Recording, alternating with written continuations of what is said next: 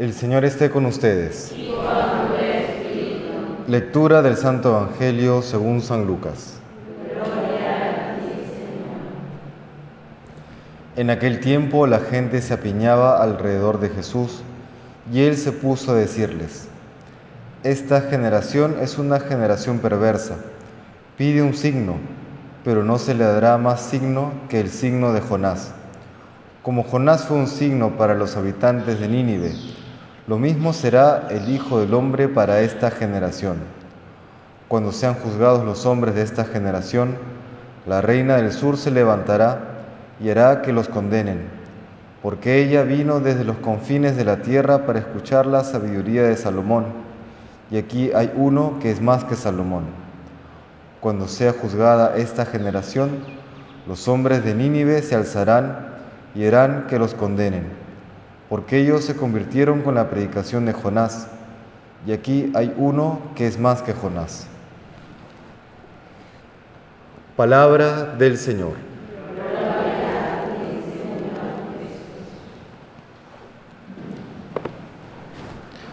Son palabras duras las que dice hoy Jesús, dirigiéndose a esta generación, y con esta generación podríamos eh, identificarnos todos nosotros, la generación de los últimos tiempos, desde la venida del Señor hasta la parucía. ¿Qué es lo que ha ocurrido? Nos encontramos ya hacia el capítulo 11 del Evangelio según San Lucas y el Señor ya ha comenzado su ministerio público, su prédica, sus milagros, la sanación de muchos enfermos, palabras llenas de sabiduría, grandes signos y sin embargo, hay algunos, quizá muchos, que se resisten aún a creer en Él, que siguen poniendo excusas en su mente, en su corazón, que siguen pidiendo un signo más para poder creer en Jesús.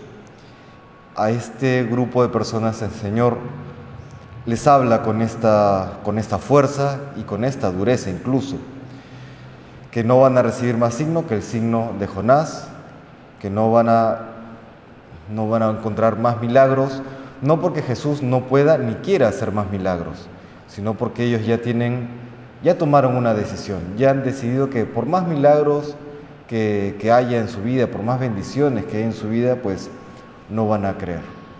¿Cómo estamos nosotros en ese aspecto?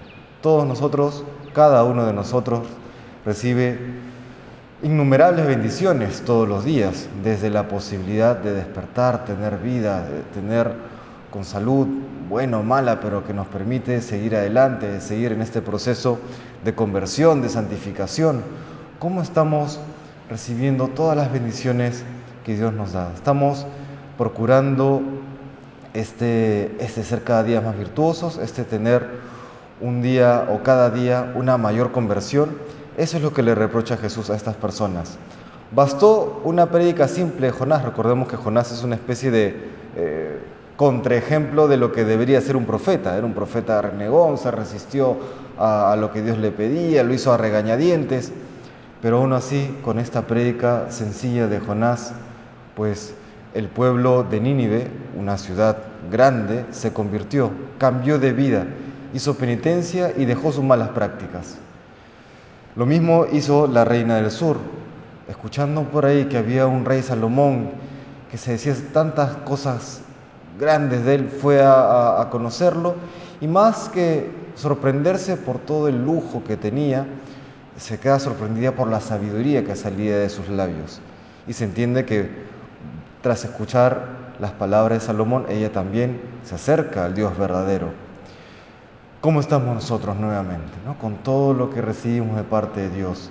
Podríamos estar entre aquellos que el Señor se siente contento porque tras haber escuchado la palabra de Dios, cambiamos de vida, nos esforzamos cada día por ser mejores, dejamos nuestras malas costumbres, nuestras malas obras, o somos de aquellos que, aunque escuchamos la palabra de Dios, aunque incluso encomendamos nuestro día nuestro día a día al Señor, en el fondo no cambiamos de vida y seguimos viviendo como si nada hubiese ocurrido.